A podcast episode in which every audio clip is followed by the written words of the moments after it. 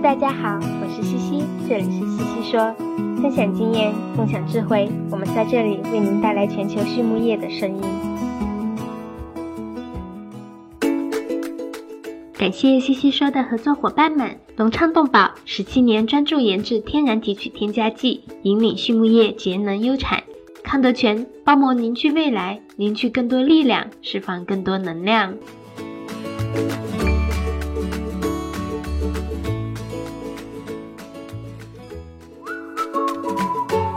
隆昌集团是一家专注研制新型饲料添加剂胆汁酸的头部企业，拥有科技化的胆汁酸生产基地——隆昌胆汁酸。作为集团自2004年创立以来持续研发和生产的拳头产品，采用动物原料提取，是畜牧业提高脂肪消化吸收的代表，在饲料安全、绿色养殖、食品安全道路上扮演重要的角色。得到了国内外客户的高度认可。隆昌集团致力于为饲料厂、一条龙企业和养殖者提供立体化的指导和服务，借以实现帮助六千家优秀的饲料企业和一千万养殖者安全创富的美好愿景。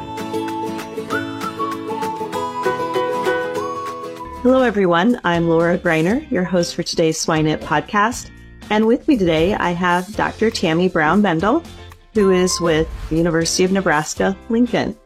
Good morning. How are you, Tami? I'm doing really well.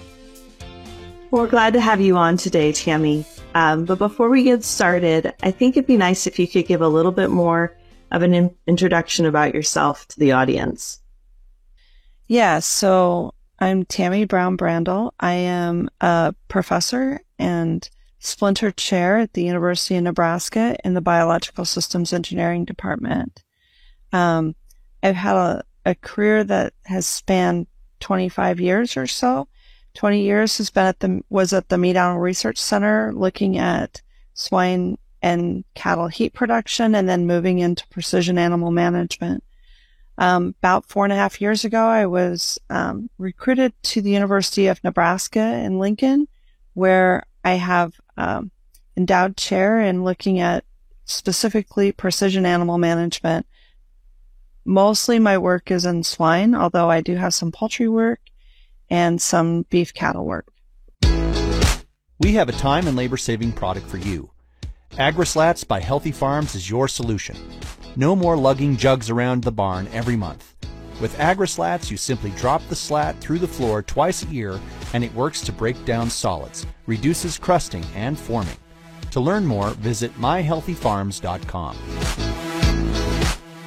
Very good. Well, thank you for that introduction. One of the things that I think is really interesting, um, certainly recently just went to World Pork Expo, and, and as I walk through the building, we see a lot of technology at hand talking about technology isn't anything new. We've been talking about it for years. Uh, but as we continue to address the labor issues and the need for additional things to help train people who don't maybe have the, the historical experience working with animals or with swine in particular, technology really does have a place and a fit into our industry today. And so, uh, with your experience, I'd really like to just start talking a little bit about different phases of production and you know, how we can start to incorporate that technology into those those phases based on what you've seen and, and conducted uh, to kind of help our producers figure out what might be good fits for them. In swine, well, in all livestock species, we really have to focus on the needs of the producers and where and the needs of the animal at each different stage. And each different stage has, of course, different needs, right? So if we look at, at gestation, let's start there and then we'll kind of move our, ourselves through the different phases of production. As we move from gestation crates into group housing, we are losing a lot of the manual precision animal management that producers can do.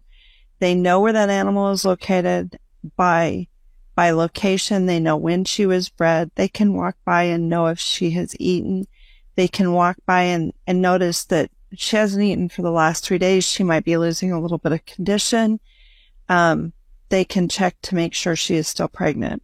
As we, as we move from those stalls into group housing, we are losing some of those, those tools or taking away some of those those things that producers can do because now we put them in a in a group of 20 to a group of 250 and that becomes very difficult to know if she's eaten if she's losing weight if she is still pregnant um, because you're taking away all the tools that a producer can has been using right and we need to fill in some of those gaps with technology. Some of those technologies are available, like electronic sow feeding systems, right? We can feed that sow a certain amount of feed based on her RFID tag.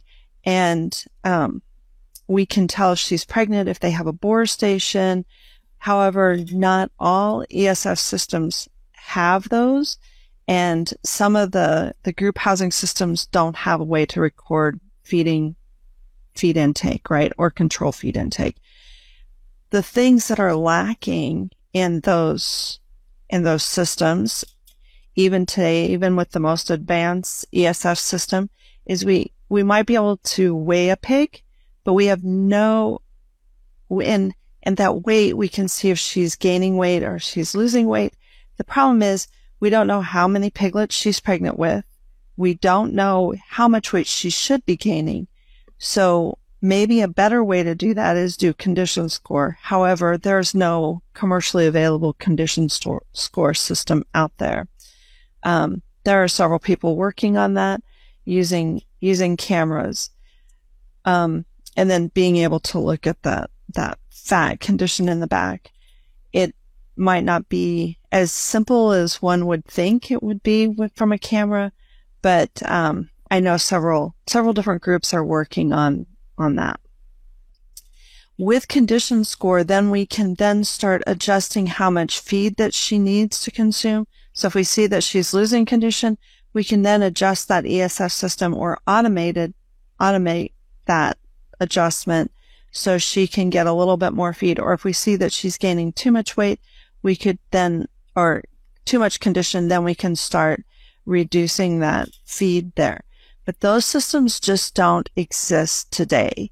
So those are some of the things that we're working on. Another thing that, that I think is really important to work on is, is illness detection. And that goes across all, all different production phases, right? Today, the only way we know if an animal is sick is by the experience and the, the eyes and the ears of a, of the animal caretaker. And as you know, our animal caretakers, um, today don't have the experience or, or the longevity that our animal caretakers had, say, 20 or 30 years ago. Um, 20 or 30 years ago, maybe even 40 years ago, those, those were people that grew up on a farm. They knew what to look for. They've had years and years of experience. Um, Today we don't find animal caretakers with that much experience. And so being able to select a pig that needs treatment is, um, isn't something that can be taught in a 30 minute video. Welcome to my swine farm, right? It, it takes, it does take time to learn how to do that. Um, so when we start moving into farrowing, I think we're going to see some big changes with farrowing crates. And I, I don't think we are prepared as researchers or especially as industry to go from just a, or from farrowing stalls into loose farrowing. I know Minnesota is doing quite a bit of work. Um, but that is a, that's a tough topic. Um, farrowing crates are are necessary right now. And so it might be um, multi multi phase um, problem that we need to handle from selecting of and of animals that can handle those loose housing situations to um, designing or or selecting different loose housing systems for for sows. Um, I do think it's coming. Hopefully it's not coming so soon because we need to do a little bit more work to help producers select those systems.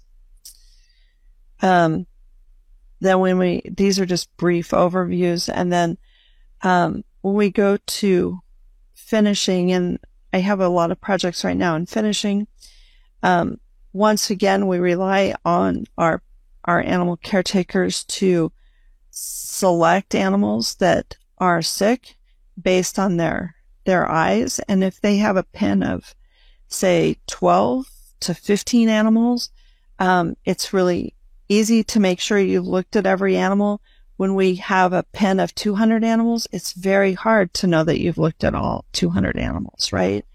And you know that, um, you know that the animals that are sick will hide and not present those, those behaviors or those symptoms when a person first walks in the barn. And that makes it really difficult and challenging, even for the most experienced animal caretaker, right?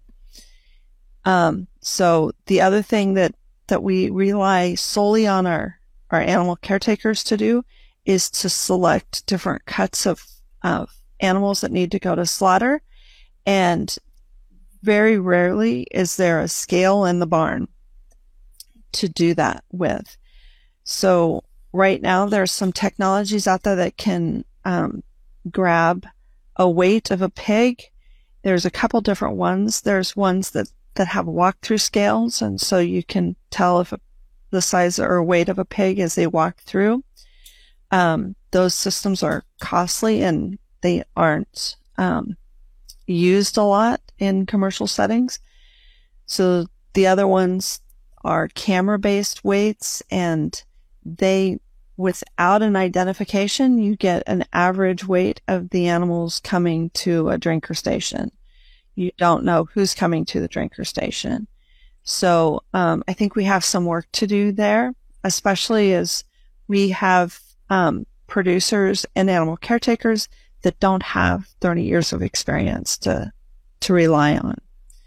Um, we are working on on different systems that use RFID to identify the animal and then capture a, a picture and then determine weight from an image.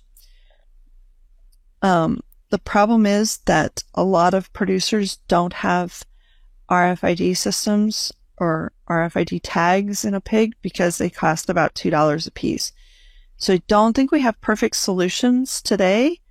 We are working on, on better solutions, but, um, I think technology is one of those those areas of research that we really need a continuous collaboration with producers and researchers and industry and the technology industry so we can test out different things research wise, give that over to companies to fully develop systems and then producers can implement them. But we need, it's a circular thing because we can research a lot of stuff, but if we don't have, if we don't have a back and forth with industry, we might select a system that producers go, I can't use this. So it needs to be a continuous um, improvement and a continuous collaboration amongst all three. Yeah, that's a very good point. And I think that's something that that we've seen even in some of the testing that, that we've done over the years as well is there's always things that we find once we get it into the barn, whether it's even just how the pig interacts with the equipment, um, or how the equipment behaves in that type of an environment, particularly, you know, not just within a day, but over months or even a year. Um, all of that information is important for, for producers to share back to help people develop better technology as we go through time. Um, so I have a handful of questions. You covered a lot of, of topics there, and I'm I'm going to jump back a little bit and work through them. Um, one of the questions I have is really around gestation. Um, you, you alluded to, of course, using ESFs and other types of systems when we think about group housing and, and certainly Prop 12 is on a lot of people's mind in the United States and, and having the ability to do that. Um, one of the things I used to hear a lot, uh, in production, and it's kind of maybe a silly thing, but yet one that really intrigues me, and we've seen systems over the years, but it's really around heat detection and opportunities to identify when animals are in heat. And we've we've seen very simple ones of you know a boar on one side of a panel and the frequency in which the sow comes up to the boar gets marked and then that's in heat. But is there anything coming up on, on that side of the technology with gestation and heat detection that we should be thinking about? You know, I don't know of anything in that area. Mm-hmm. Um, the boar stations are, are one, one way you can do that. However, a lot of ESF systems don't have boar stations. And that's one more, that's another animal that you have to maintain. And that's an animal that is um, by itself.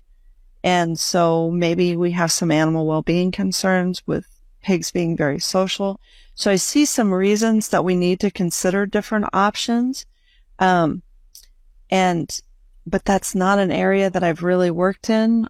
And I don't know of anybody that is working in that. So maybe that's one thing that we should, we should bring up and, and do some conversations with producers and with with researchers and see if we can come up with some good ideas on how to how to do that.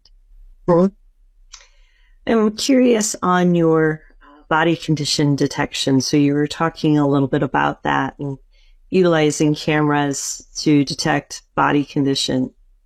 Um, is that something that you see that that each production system or farmer can can set their image of what ideal body condition will be? Or do you think that's going to be kind of a fixed image across the system and say, or, you know, that technology piece and say, this is where the industry is going to have to be to make the cameras work? Um, that's one of those conversations that we need to have. And I think we need to include genetic companies in that conversation, right?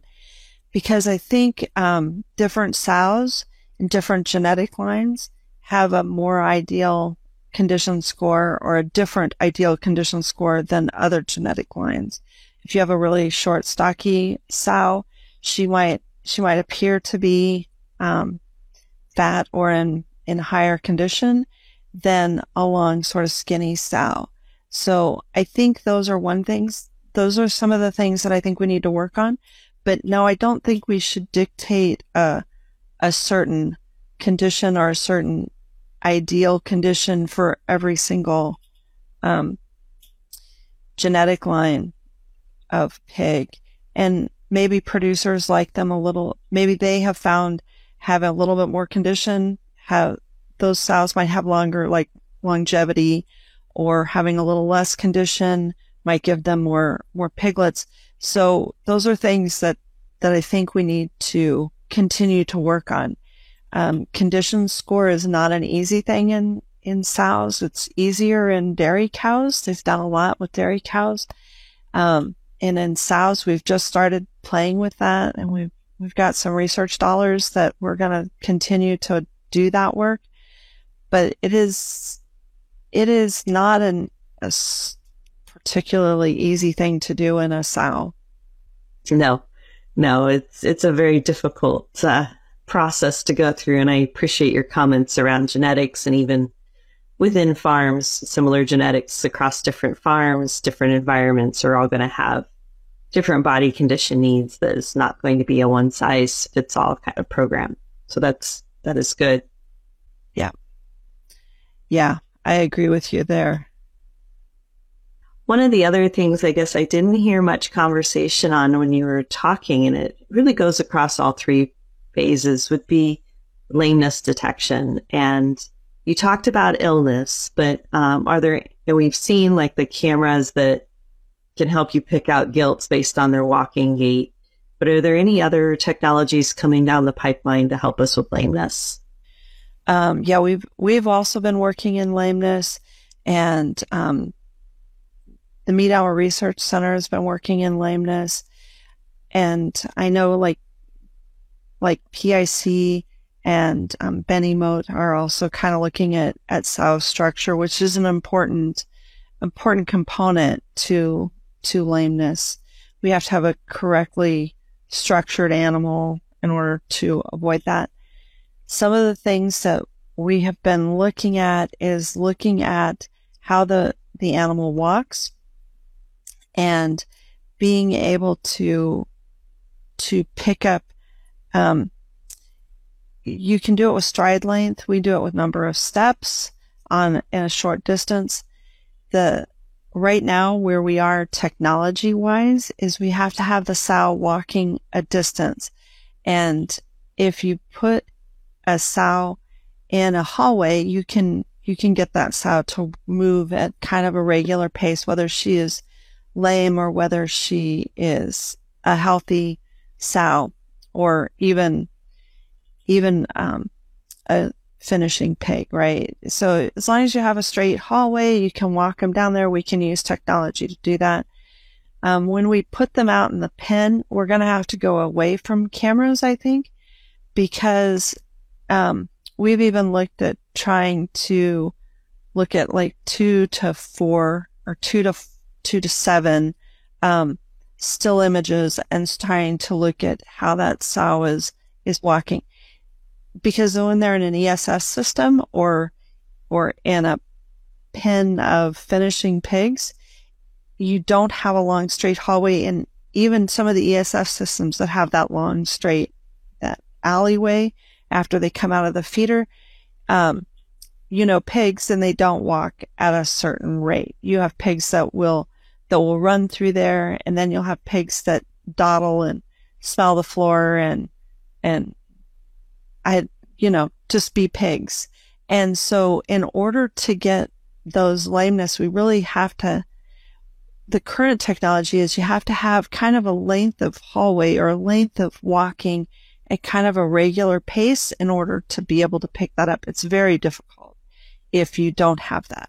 So in order to do lameness detection, we might have to go to, to a wearable I know Eric Psota did some work and he did cameras and he looked at, he was able to track pigs around using, and that was in open pens of finishing or of, yeah, finishing pigs or, or young gilts. And they were able to detect when an animal wasn't moving as much. So we might be able to put that into a wearable and be able to look at like do an accelerometer on an on an ear tag and be able to see how much that pig is moving around and be able to pick out that. Um, the nice thing with the camera technology is you can actually pinpoint um, the leg that is affected. If you do an accelerometer, maybe you could do front and back. Um, I I don't know because I haven't tried that yet, but that might be something we could do. But there's going to be a lot of research that needs to happen in order to be able to, to pick out anything more than level of activity. Yeah, I think that was one of my questions. And we hear that a lot, and at least in the US is the, the camera technology. And I, I know it's getting better, but ceiling height in a lot of our barns has been limiting in the past for ability to, predict body weights and and so forth. And so it sounds like that is getting better. The idea of the wearables becomes even more appealing because if you can connect that with an RFID, it it ties some of this other technology together. Um, so I think that's actually interesting to hear how some of the technology might be changing already. Yeah, um, pigs are pigs are fun animals and difficult animals to put wearables on. Mm-hmm. Um, because they're very, very curious. Unlike, unlike cattle where you could put a wearable call, you know, you could put a sensor on a collar, you could put a sensor in an ear tag, and while another animal might lick on it or, or, um, pull on it a little bit, they're, they're not going to destroy it. Um, but when you put a wearable on a pig, immediately you capture the attention of all the other animals on the pen and if it's different or new, the first thing they want to do is, is taste it and chew on it. And chewing on a wearable is, is not advised. and wearables, the other thing that has to happen is, um, we, we do need cheaper systems on the wearable side. We did some active RFID a long time ago. That was about $40 a tag. That is completely unreasonable for the swine industry. Even a $2 tag is, is an expensive endeavor. And also we need to figure out if a producer is willing to put a, a hole in the pig's ear because that has been kind of the hang up with a lot of RFID tags in finishing pigs is because they don't want that hole in the ear because it decreases the value of the ear. So, yeah, it's a very good point. One of the other questions I had um, in our conversation is you were talking a little bit about loose farrowing. And I was curious, what kinds of technology do you see coming into play with loose farrowing? I mean, I can immediately see camera technology for identifying, you know, piglets that might be sick and, and doing some of, of that besides just standard, how much is mom eating kind of kind of technology. So are there any other technologies you, that you see coming into that space? So the other thing that we have been doing is we've also been using depth camera technology in the farrowing crate and we have taken it more on the on the side of evaluating how the different farrowing crates, standard farrowing crates, are influencing sow behavior and sow posture transitions and and where piglets are staying and where we place the heat lamps. So those are kind of the technologies we've been or the reasons that we've been using those cameras. I know there are some people out there that are looking at technologies to determine if a if a piglet's being laid on and and maybe to prevent that because we have a high pre-weaning mortality if we go to loose farrowing. We're going to have even a higher pre-weaning mortality, I'm afraid. And um, when we were in, so I was able to go to Eurotier, which is a very large animal animal equipment manufacturer show, and it's held every other year year in in Germany. And we were able to go there and and walk around and see the different technologies coming out of different things that people are seeing, or or at least companies are are trying out.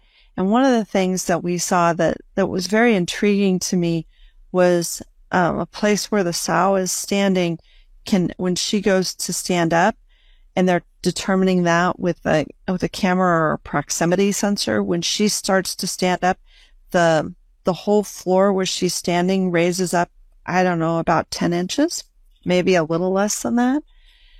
So that has some, some nice things because then that would hold the piglets away from her, at least try to hold the piglets away from her until she goes to lay down. And then once she lays down, the whole system then comes down. The always when you have moving parts and you put them in a in an animal environment, I say if you have moving parts, you have you have a maintenance. And when you have maintenance, you increase your labor. So um, we have to be careful of of those and make sure that they're really ready to be ready for prime time before we start recommending them for for producers. But I would be intrigued to try those out and see. And I'm not I and they showed them in loose housing. I'm not sure how that would work in loose housing unless you constrain the sow to to the standard farrowing stall size, right? So somehow you have to be able to restrain her so she doesn't accidentally step off of that that raised platform. So but some of the interesting technologies coming up, I, I don't know. I, I think we have to do more work on those still. Mm-hmm. You know, sometimes those, those create new thoughts and, and that's what you need, right? Is that it may not be practical where it is, but it might stimulate somebody else to think about something a little bit differently and you find this new marriage of, of technology. So absolutely. That's awesome.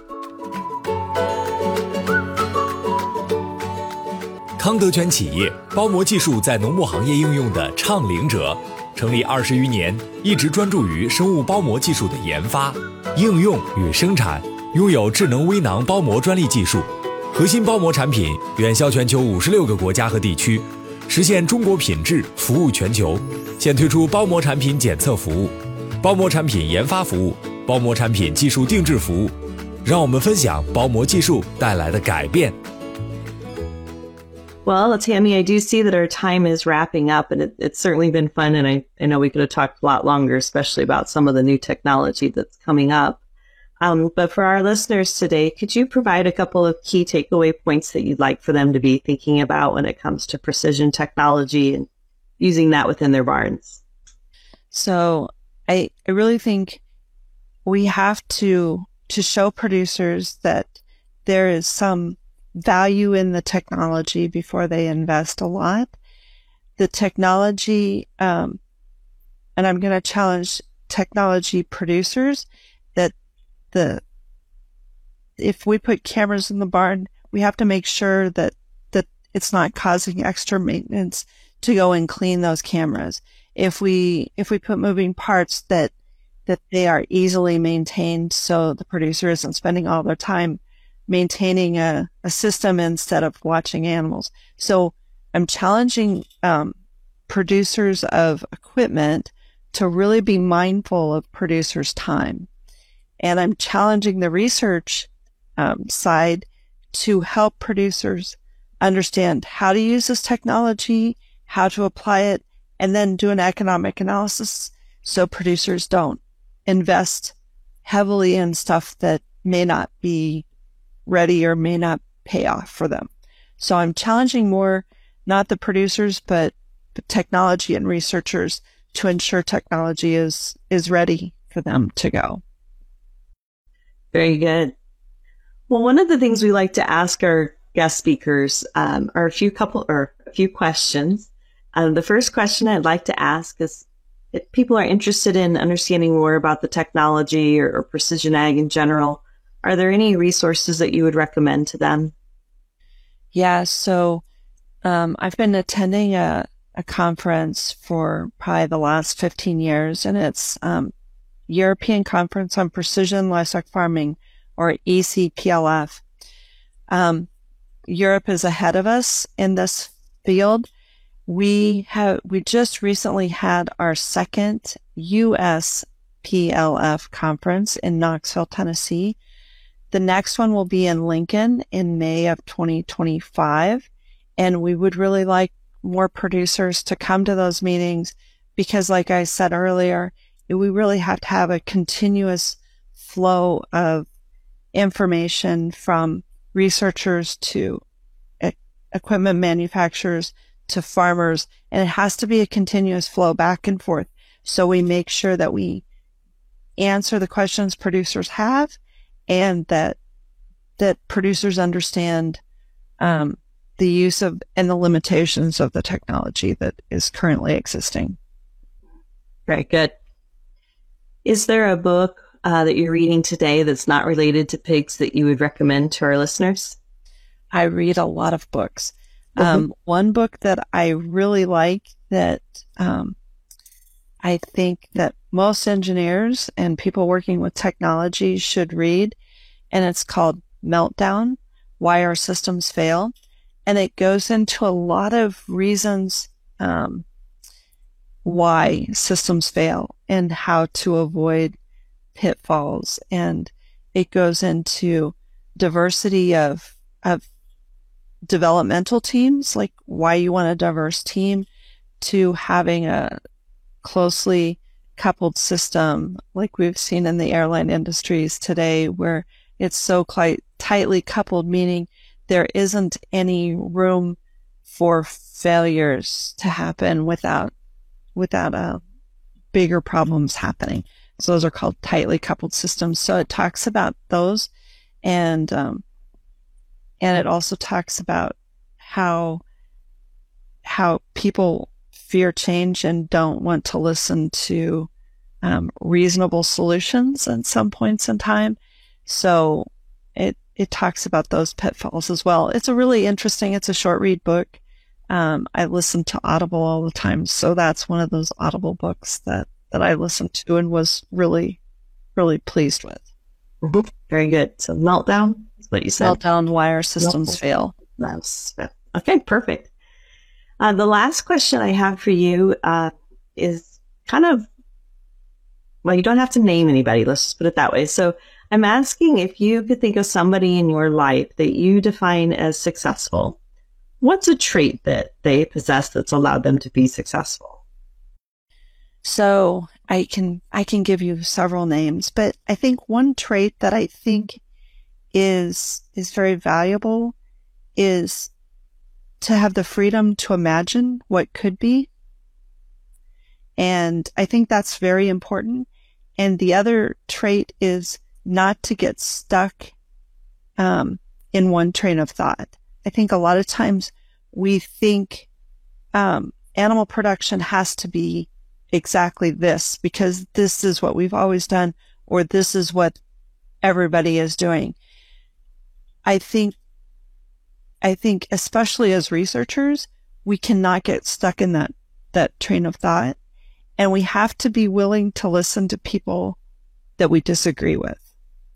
Um, because I think it's, I think it's very important to understand, um, those perspectives because there might be value in those perspectives, even though it's really sometimes hard to listen to. Um, and what I'm thinking about is animal rights activists or, or vegans, but, but we really have to take a step back and we have to listen intently on what they're saying um, to make sure to make sure that we understand um, their perspective because some of what they're saying could could actually really help us out. So I think having an open mind and imagining a future a future of animal production that um, doesn't exist today is where we need to where we need to be and it will serve us well. Yeah, it's definitely being creative is something we all need to be thinking about and, and keeping that open mind as people talk to allow us to create in our minds is, is important.